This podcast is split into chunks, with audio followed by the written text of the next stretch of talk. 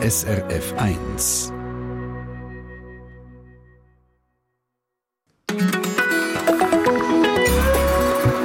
SRF 1.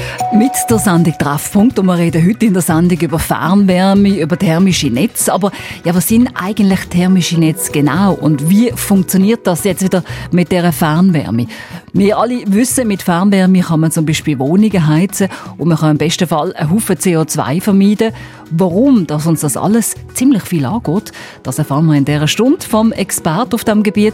Mein Name ist Sandra Schiess.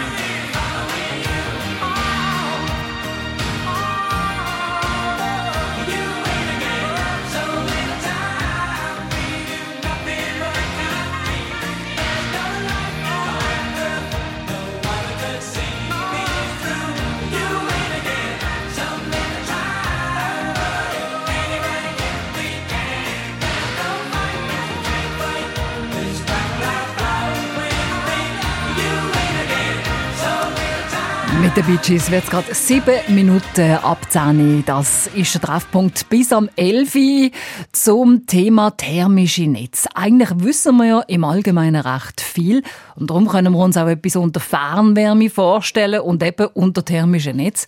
Aber sind wir mal ehrlich, so ganz verrückt viel wissen wir auch nicht. Einmal ist es uns in der Redaktion so gegangen und darum wollen wir in dieser Stunde genauer wissen, ja, was ist eigentlich Fernwärme und was versteht man unter thermischen Netz. Für das haben wir einen Experten am Telefon, der Andreas Hurni, Geschäftsführer von der Thermischen Netz Schweiz.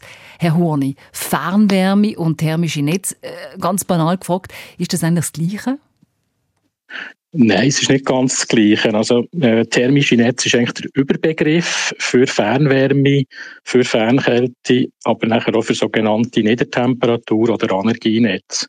Also, es ist äh, ein Überbegriff thermische Netz. Fernwärme ist ein Teil davon. Das ist eigentlich das, was am bekanntesten ist, äh, die Fernwärme mit der äh, grosse Heizzentrale, du von dort aus äh, nachher äh, über ein Leitungsnetz die Kunden bedienen. Das gibt es äh, vor allem in den größeren Städten oder in den Agglomerationen, wo es da solche äh, entsprechende Fernwärmenetze hat. Fernkälte ist deutlich weniger verbreitet. Das ist noch vor allem bei den größeren Städten, wo man zum Beispiel Seewasser nutzt, für äh, eben nachher können zu kühlen, auch Gebäude.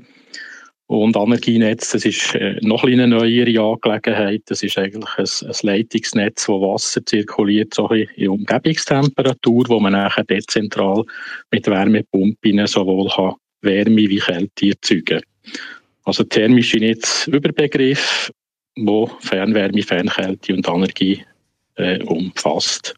Was für Quellen? Ja, sagen Sie nochmal. Nein, sagen nochmal. Vielleicht was für Quellen speisen denn die thermischen Netze?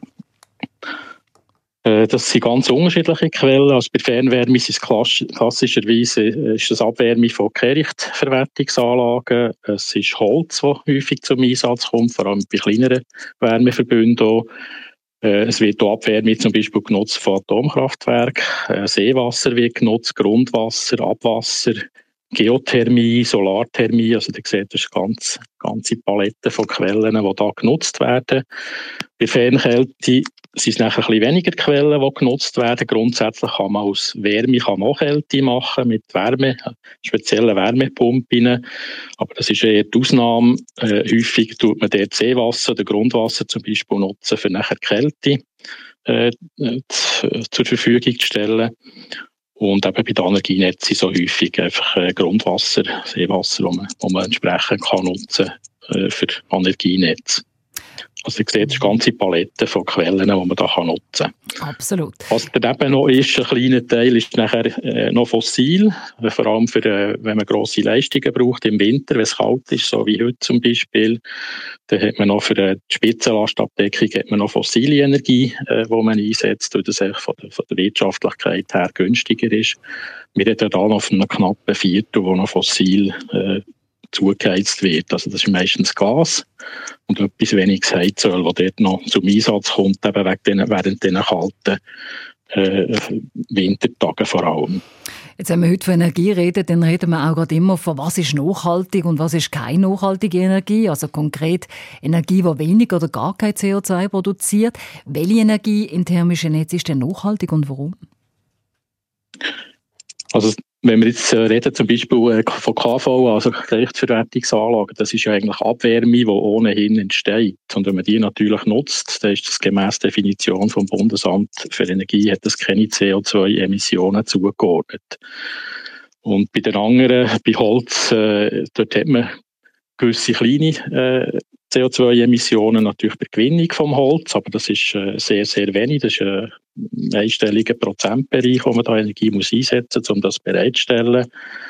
Äh, wenn man nachher Seewasser, Grundwasser nimmt, dann braucht es natürlich nachher noch Strom. Aber wir haben in der Schweiz äh, relativ einen guten Strommix, weil wir sehr viel Wasserkraft haben und jetzt auch die neuen erneuerbaren Energien schon einen maßgeblichen Anteil am, am Strom, an Stromproduktion können leisten. Von dort her das eigentlich ein, ein guter Mix in der Schweiz.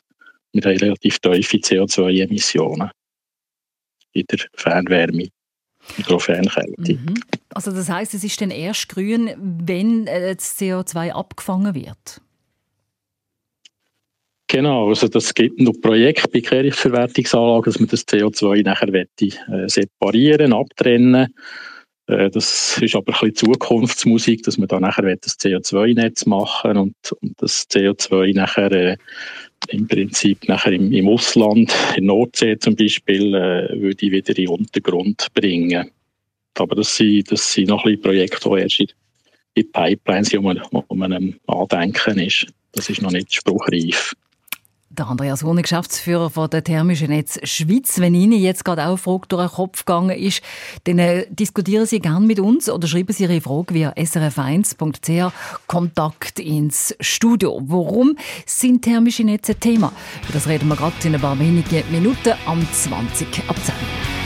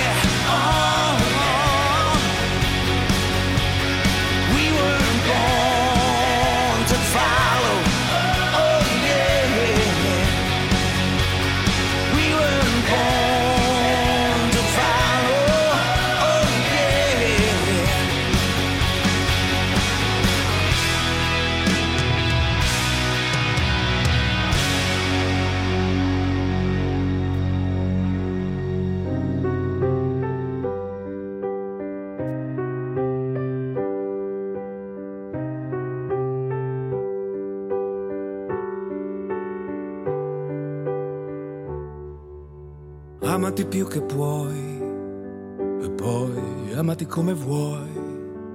Lascia stare chi ti punta sempre il dito, lascia stare chi non l'ha capito.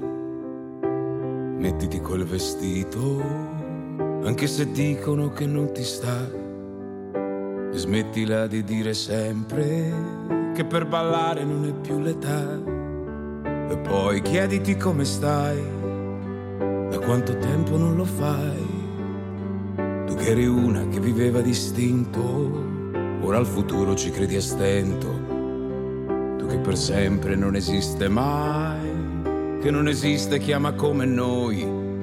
Tu che più cadi più ritorni in piedi, tu che alla fine ancora un po' ci credi, ci credi a una vita che anche quando ti spetti ne splendida sì. Sembra quasi una corsa ad ostacoli e tu tu vuoi battere il record mondiale anche quando il traguardo scompare. Splendida sì splendida. Splendida malinconia, splendida quella bugia che ti tiene prigioniera da vent'anni aggrappata a una fotografia. Splendida anche questa luna che non hai certo fabbricato tu. Splendida la paura di dire a tutti che ora vuoi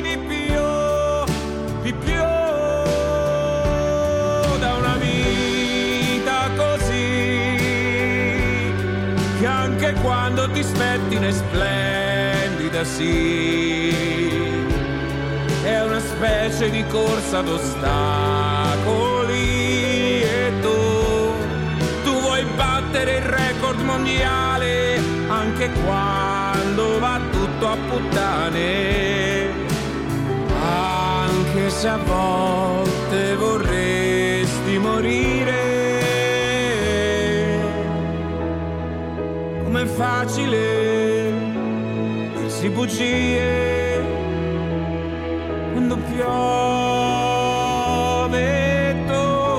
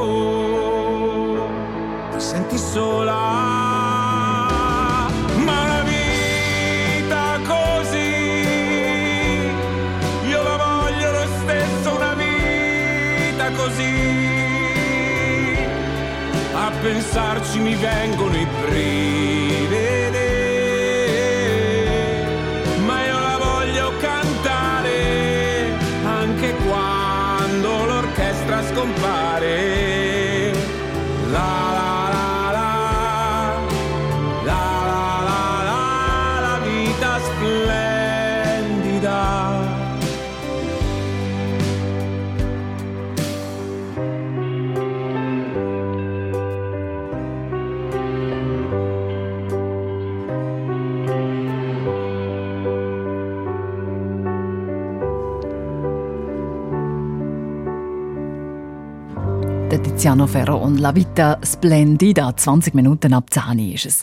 Ja, es ist noch interessant, was man bei der Vorbereitung von einer Sendung, wo es um Fernwärme geht, alles lehrt. Haben Sie zum Beispiel gewusst, dass schon die Römer ein Fernwärmenetz hatten, um ihre Häuser zu heizen? Also einmal äh, so eine Art Fernwärme.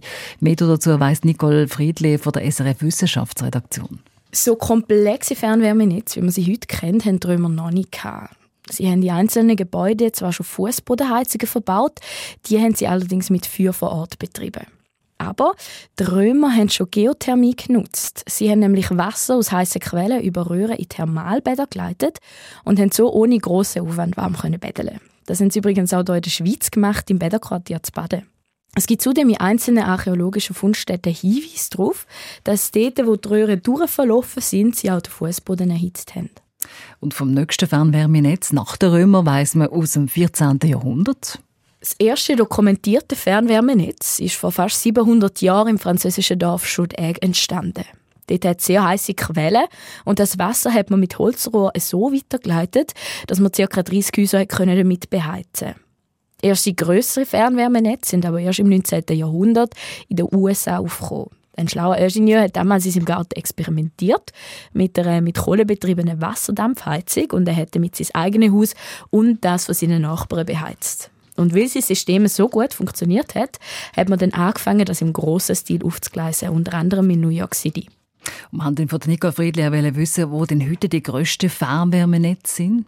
Diese Frage ist nicht ganz einfach zu beantworten. Es kommt ein bisschen darauf an, welche Zahlen das man anschaut. Tatsächlich besteht die Dampfheizung in New York City bis heute noch und wahrscheinlich profitieren in dieser Stadt auch am meisten Leute von einem einzigen Fernwärmenetz. Bis zu drei Millionen, sagt der Betreiber. Betrieben wird sie unterdessen hauptsächlich durch Dampfkraftwerke und ein großer Teil von diesen Kraftwerken dort nicht nur Wärme, sondern gleichzeitig auch noch Strom produzieren. Das umfassendste Netzwerk, das hat vermutlich die Stadt Kopenhagen. Dort sind nämlich 98 Prozent von allen Gebäuden als Fernwärmenetz angeschlossen. Ja, und schon noch spannend, dass schon die Römer so geheizt haben. Schauen wir aber in die heutige Zeit mit uns verbunden, Andreas Horni, Geschäftsführer von Thermischen Netze Schweiz. Herr Horni, Bleiben wir doch bei der Entwicklung. Wo und wen ist man in der Schweiz auf die Idee gekommen, Abwärme aufzufangen, weiterzuleiten und zu brauchen? Vielleicht noch schnell auf das, was vorher besprochen worden ist, dass das grösste Fernwärmenetz, das mir bekannt ist, ist eigentlich das von Moskau in Russland. Das ist das grösste Fernwärmenetz auf der ganzen Welt. Aber um auf die Schweiz zurückzukommen, äh, das erste Fernwärmenetz ist in Zürich gebaut worden und äh, die Wärmequelle ist die Kreditverwertungsanlage. Das war 1928, also vor knapp 100 Jahren, als man das erste Netz aufgebaut hat.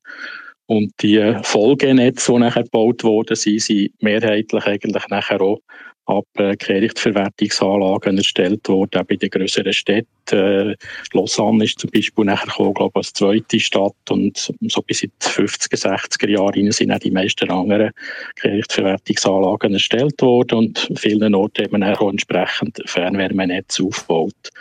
Ein bisschen später, so in den 19 80er, 1990er Jahren hat es nachher äh, sehr viele Holzwärmeverbünde äh, gegeben, die gebaut wurden auf dem Land.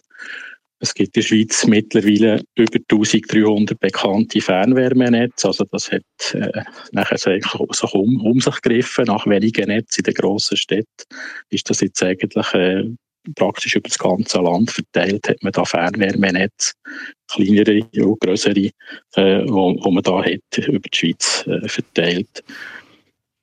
Mhm. Was ist denn Salma, wenn du kurz reinkommen, was ist denn Salma ganz am Anfang der Treiber für die Entwicklung?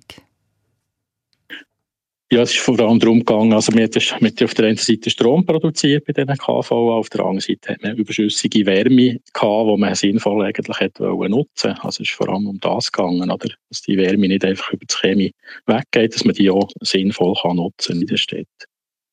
Thermische Netze sind ja dann nach dem Aufschwung in den 60er, 70er Jahren aber ein bisschen auch vergessen gegangen. Warum ist das einmal so gewesen?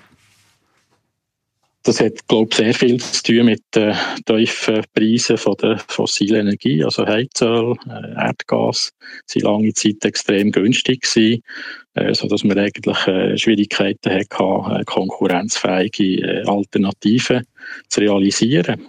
Also, wo man auch andere Wärmequellen nutzt. Wenn man auch andere Wärmequellen nutzen will, wird es sofort teurer als, als zum Beispiel eben eine Abwärme zu nutzen von einer KVA. Also wenn man nachher Holz nutzen oder Seewasser, dann wird das tendenziell nachher eher äh, ein bisschen teurer als äh, wenn man in der Vergangenheit eben fossile, fossile Energie genutzt hat. Und jetzt durch die Verteuerung von der fossilen Energie mit der Bepreisung von der CO2 äh, Emissionen, durch die CO2-Abgabe, äh, sind die fossilen verteuert worden.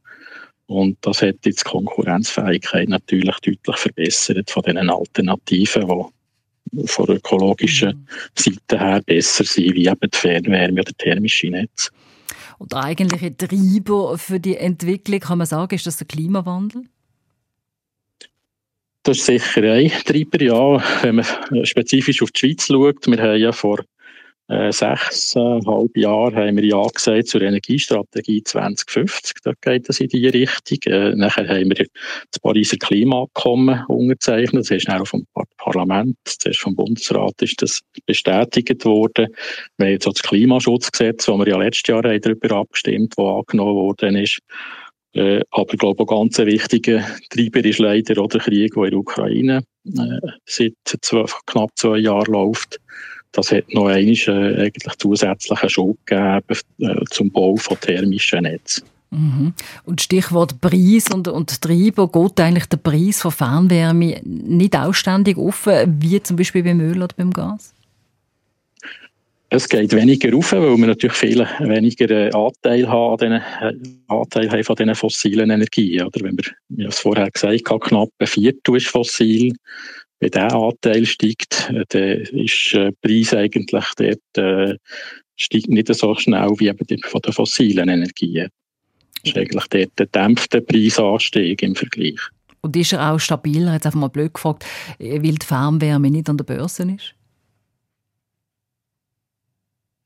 Ich glaube, das hat nicht unbedingt mit dem zu tun. Aber es ist natürlich so, wir haben äh, in der Schweiz haben wir in der Regel äh, örtliche Energieversorger, die, das Netz äh, betreiben.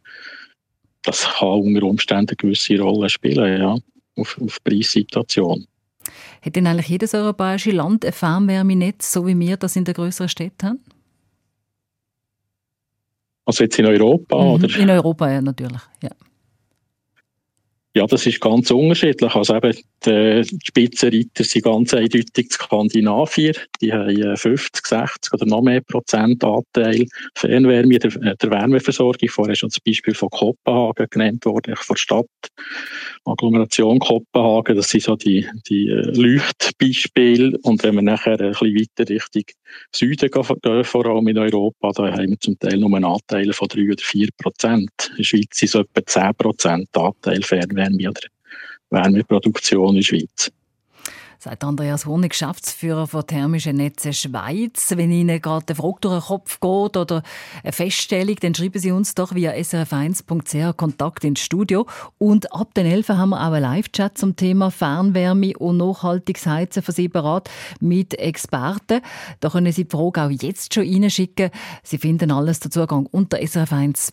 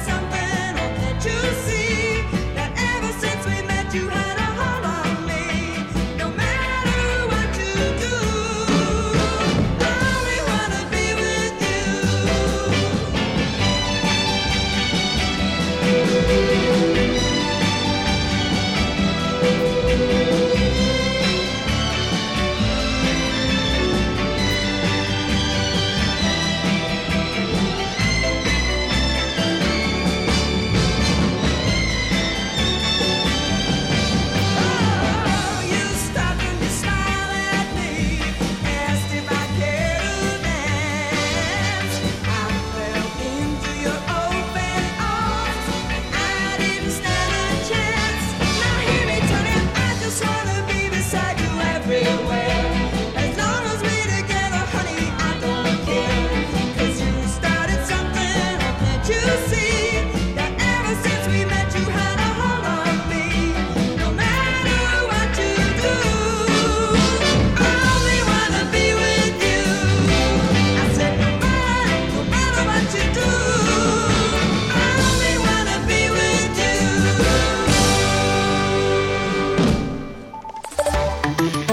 Verkehrsinfo SRF von 10.32 Uhr. Entwarnung in Graubünden auf der A13 Chur San Bernardino zwischen dem Isabella-Tunnel und Rotenbrunnen. In beiden Richtungen besteht keine Gefahr mehr durch einen Hund auf der Fahrbahn.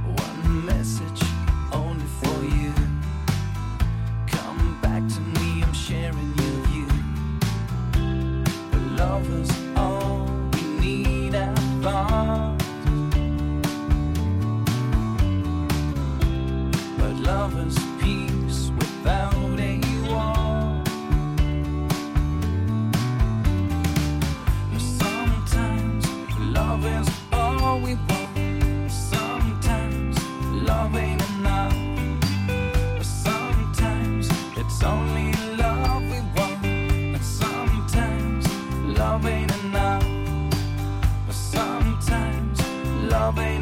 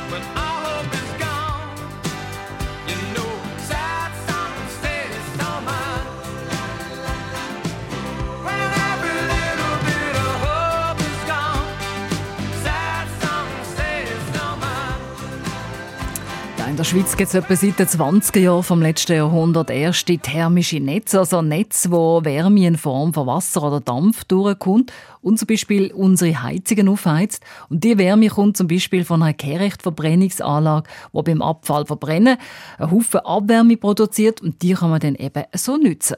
Schauen jetzt in der Sendung Treffpunkt zu einem kleinen Ärgernis, das Sie vielleicht auch schon beobachtet haben.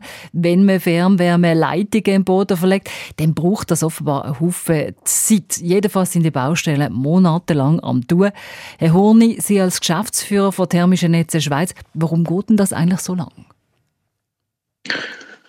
Ja, auf der einen Seite haben wir zwei Leitungen drin. Wir haben eine Leitung, die zum Kunden geht und eine andere Leitung, die wieder zurückgeht Richtung äh, Heizzentrale. Nachher ist schon eine Herausforderung, weil wir Temperaturschwankungen haben in den Leitungen, dass wir sogenannte Dehnungsbögen müssen machen. Das sind so rechte Winkel, die man muss einbauen muss. Also in gewissen Abständen muss man so einen rechten Winkel einbauen, respektive zwei hintereinander, um nachher wieder geradeaus weiterzufahren. Das macht es relativ aufwendig. Man muss äh, schäumen, man muss, muss die Rohr verschweissen. Äh, das macht es häufiger so. Und wir haben jetzt in der letzten Zeit haben wir, äh, zum Teil auch Lieferketten, von der Lieferketten-Schwierigkeiten, die es äh, nach der Pandemie auch gegeben hat. Und jetzt natürlich mit der, mit der grossen Nachfrage. Äh, aufgrund von dem hat es zum Teil auch ein bisschen Verzögerungen gegeben bei diesen Baustellen. Das hat sicher dort eine Rolle gespielt. Und das andere ist natürlich, dass äh, häufig im Boden bereits äh, sehr viele andere Leitungen hat und man auch mit diesen Fernwärmeleitungen auch um die bestehenden Leitungen muss umzirkeln. Das es auch nicht einfacher. Also das sind so ein bisschen die, vielleicht die Hauptgründe. Wie viel CO2 lässt sich denn durch eine Fernwärmeheizung einsparen, zum Beispiel im Vergleich zu Öl- oder Gasheizungen? Das ist natürlich äh, abhängig von der Wärmequelle, die man nutzt. Es gibt äh, Holzwärmeverbünde, die praktisch nur mit Holz operieren, also gar keine fossilen Anteile haben. Die haben sehr tiefen CO2-Ausstoß, extrem tiefen CO2-Ausstoß. Da kann man bis fast 100 Prozent einsparen. Aber so in der Regel äh, ist, liegen die Emissionen etwa um 50 bis 85 Prozent tiefer als äh, von einer fossilen Heizung. Also wir machen da schon einen sehr grossen Gump in die richtige Richtung. Klar, wir haben auch die Herausforderung, dass wir bis 2050 nachher eigentlich vollständig CO2-frei äh, sollte die Fernwärmeversorgung betreiben. Das äh, kann man zum Beispiel durch Betriebsoptimierung erreichen. Äh, das ist eine Möglichkeit durch die Integration von weiteren erneuerbaren Quellen, die man vermehrt nutzt, sei das Seewasser zum Beispiel oder Grundwasser. Äh, das sind so Quellen, wo man, wo man viel mehr noch könnte nutzen oder oder auch Geothermie zum Beispiel. Was bringt es denn im Kunden oder der Kundin direkt? Also sicher der grosse Vorteil von Fernwärme ist, das ist eigentlich ein rundum sorglos Paket. Also der Kunde selber muss sich nicht mehr kümmern, äh, irgendwie um einen Chemiefäger oder äh, muss, muss auch nicht mehr äh, den Tank auffüllen, den Heizöltank. Um das, solche Sachen muss er sich nicht mehr kümmern. Das ist eigentlich so ein rundum sorglos Paket. Wenn er Schwierigkeiten hat, dann gibt es einen Pikettdienst vom Fernwärmenetzbetreiber, äh, wo nachher sehr rasch äh, kann reagieren und vor Ort entsprechend kann die äh, Reparaturen vornehmen, falls es das braucht. Ein weiterer mhm. Vorteil ist, man hat den Raumgewinn. Wir brauchen für die Fernwärme nur eine Fernwärmeübergabestation, die die Wärme überträgt. Das kann man an einer Wand in der Regel machen. Das braucht sehr wenig Platz. Und so steht zum Beispiel nachher der Raum, wo der Heizöltank war oder wo man vielleicht eine Feuerung hatte, Gasfeuerung, dass der Raum steht nachher zur Verfügung für andere Nutzungen, zum Beispiel für einen Bastelraum oder was man gerade, äh, ja, für andere Nutzungen könnte machen. Absolut. Könnte man dann aber auch sagen, man löst sich zwar aus der Abhängigkeit von Öl und Gas, aber man begibt sich in die Abhängigkeit von KVAs und Industrie, die Fernwärme produzieren? Ja, da kann man natürlich sich überlegen, was man, von wem man lieber abhängig ist. Also es, im Prinzip ist ja das, das Gleiche beim Strom, beim Wasser, beim Abwasser, beim Telefon. Das bestehen eigentlich die genau gleichen Abhängigkeiten. Ich, ich sehe jetzt da keinen grossen Unterschied, äh, wenn es da die Fernwärme dort auch noch gewisse Abhängigkeit hat von einem Energieversorger. Also das ist eigentlich genau das gleiche Thema wie beim Strom. Und was wäre, da sind wir ja auch abhängig. Absolut. Und was wäre, wenn diskutiert eigentlich niemand darüber, oder? Ist es so. Was ist denn, wenn ein KVA plötzlich zu wenig Abfall verbrennt, weil äh, wir alle eines Tages produzieren wir alle weniger Abfall? dann müssen wir einfach andere Wärmequellen erschießen, zum Beispiel eben Geothermie. Es gibt äh, in verschiedenen Städten entsprechende Projekte, also Genf ist zum Beispiel dran, ist schon bereits Sondierbohrungen gemacht, geoseismische Untersuchungen, um zu schauen, ob sich der Untergrund würde eignen äh, so in anderen Städten, in Lausanne ist das so vorgesehen, oder in Bern gibt es so ein Geothermie-Speicherprojekt, äh, wo man dran ist, äh, das Forschungsprojekt. Also man muss einfach andere Quellen noch dazu nehmen dass man nachher genügend äh, Wärmeproduktion kann sicherstellen kann. Im Moment gehen wir davon aus, dass die Abfallmenge äh, plus minus etwa konstant bleibt. Fernwärme ist Thema heute in der Sendung Treffpunkt, wo wir auch Mails von Hörerinnen und Hörern bekommen. Jörg Oeninger, Produzent von unserer Sendung. Ja, es hat ein paar Mail gegeben. Ähm, wichtig ist vielleicht die Bemerkung voraus. Es gibt unterdessen mehrere Ausbauprojekte in Städten, wo Leute auch haben müssen können, dürfen abstimmen darüber. Und darum ist wahrscheinlich das Wissen um thermische Netze grösser allgemein als früher. Und wir haben, wir haben einen Vorwurf bekommen, wir denken jetzt hier eine Werbesendung machen für Fernwärme. Natürlich, wenn man äh, ein Thema nimmt, ist gleich welches Thema, dann ist halt, dann redet man über das. Und ob das einen Werbeeffekt gibt oder nicht, weiß ich nicht. Wichtig ist für uns, dass das Thema Relevanz hat. Und das hat garantiert Relevanz. Und vielleicht noch eine Bemerkung äh, zum ganzen, zur ganzen Thematik. Der Herr Hurni hat ja gesagt, Quellen sind vielfältig. Es gibt ganz grüne Energie davon und es gibt deren, die nicht grün ist. Und es gibt deren, wo ich sage jetzt mal halbgrün ist. Wir reden da nicht von äh, absolut nachhaltigem äh, Vorgehen der thermischen Netz, sondern möglichst grün, oder? Aber das ist eine Mischung von allem. Und der Tom Schneeberger aus Bern, ähm, er hat sich aufgehalten am Begriff Abfangen von CO2.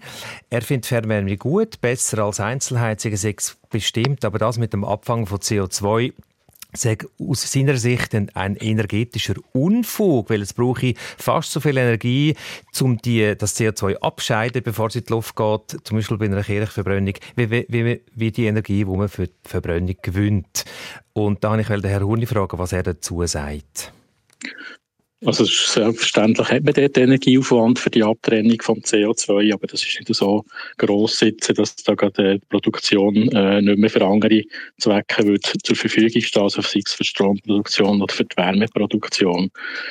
Aber es geht auch darum, wir haben in der Schweiz äh, momentan immer noch über 40 Millionen Tonnen CO2-Emissionen. Das werden wir bis 2050 vielleicht auf Grössenordnung 10 Millionen Tonnen bringen und die restlichen 10 Millionen, die wir nicht können vermeiden können, die müssen wir eben mit den sogenannten negativen Emissionstechnologien nachher eigentlich in den Griff bekommen. Das sind eben genau die Projekte, wo man nachher das CO2 einsammeln von diesen grossen Punktquellen. Das sind eben KVA zum Beispiel auch noch Zement, Zementfabriken, äh, wo man, wo man würde anschließen an das Netz und das eben dann wieder im, im Untergrund eigentlich versorgen, das CO2. Also wir kommen nicht um die Technologien herum, aber wir müssen alles daran setzen, die CO2-Emissionen so stark wie möglich zu reduzieren, weil der Aufwand eben nicht vernachlässigbar ist, äh, wie das der Hörer auch gesagt hat. Mhm. Und wo, wo für, das ganze System, oder man hat, man hat bei der Abtrennung,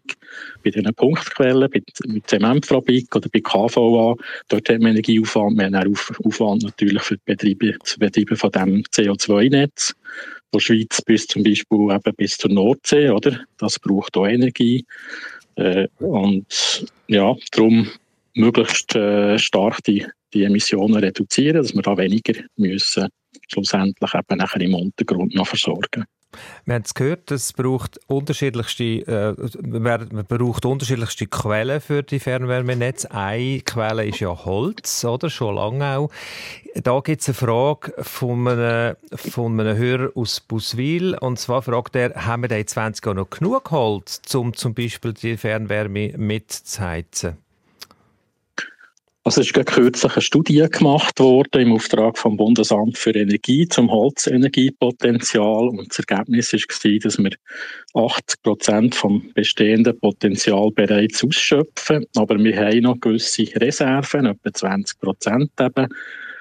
Und es ist aber auch so, es sind sehr viele Projekte in der Pipeline, in Vorbereitung, es lenkt, äh, die Reserve lenkt nicht für all die Projekte, die im Moment noch in Vorbereitung sind. Also es geht darum, man sich da muss absprechen und, und äh, das am richtigen Ort einsetzen, das verfügbare Restpotenzial sagt Andreas Hornig, Geschäftsführer von Thermischen Netze Schweiz.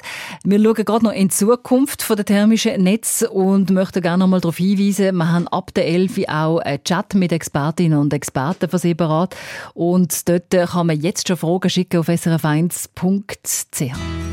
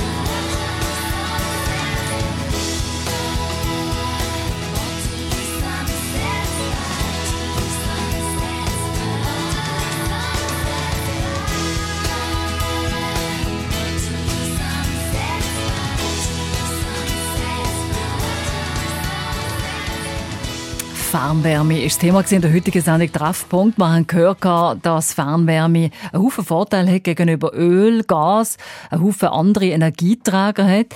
Mit Fernwärme gibt es weniger CO2 und man kann Abwärme, was einen Weg gibt, auch noch sinnvoll nutzen. Schauen wir jetzt noch zum Schluss in die Zukunft der Fernwärme, zusammen mit dem Andreas Horni, Geschäftsführer von Thermischen Netze Schweiz. Herr Horni, jetzt wird ja baut wie verrückt, wir haben es schon gesagt, und Fernwärme Rohr werden verlegt. Wie viel von denen gibt es denn etwa in 20 Jahren? Also wir rechnen damit, dass es äh, Grössenordnung etwa zu einer Verdoppelung gibt vom Wärmeabsatz von Fernwärmenetz. Und gleichzeitig wird auch der Wärmebedarf der Gebäude zurückgehen, durch Gebäudesanierungen etc., sodass wir schlussendlich vielleicht einen Fernwärmeanteil werden haben, Grössenordnung von, von vielleicht 25, 30 Prozent bis etwa in 20 Jahren. Und baut also wir rechnen mit einer mhm. Verdoppelung vom Wärmeabsatz. Eine Verdoppelung? Und das kostet ungefähr 20 bis 25 Milliarden Schweizer Franken, ist unsere grobe Schätzung. wo investiert werden. Wenn man ein bisschen umschaut, äh, in Zürich äh, sind bereits äh, drei Abstimmungen für Fernwärmeausbau, etwa eine Milliarde alles zusammen. Insgesamt äh, wird man etwa anderthalb Milliarden investieren. In Genf ist es ähnlich.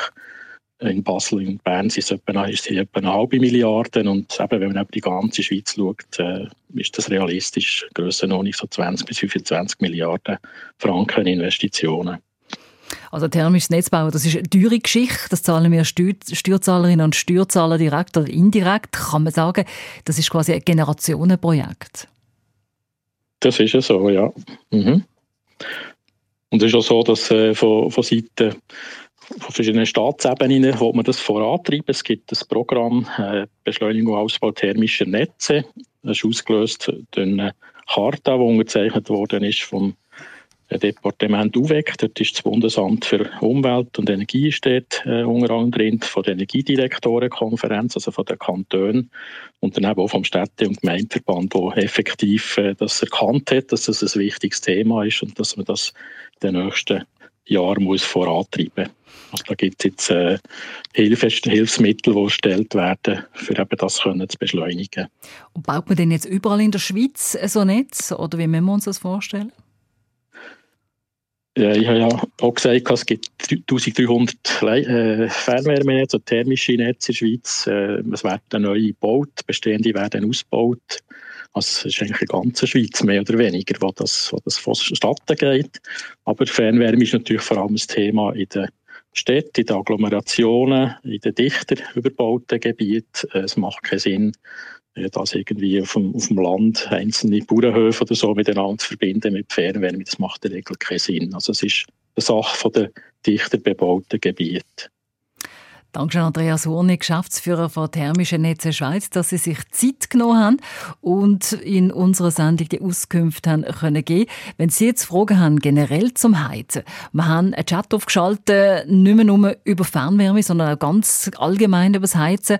Zum Chat kommen Sie direkt auf srf1.ch, wo Sie können jetzt schon Fragen stellen und ab den 11 und bis am 1 beantworten verschiedene Expertinnen und Experten Fragen zum Heizen.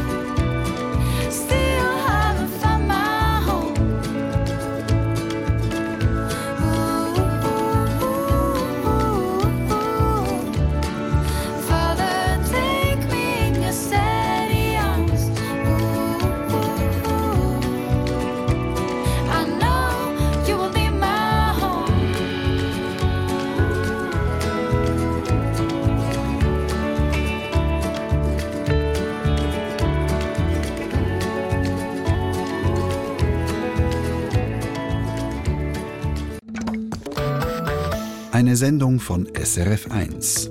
Mehr Informationen und Podcasts auf srf1.ch.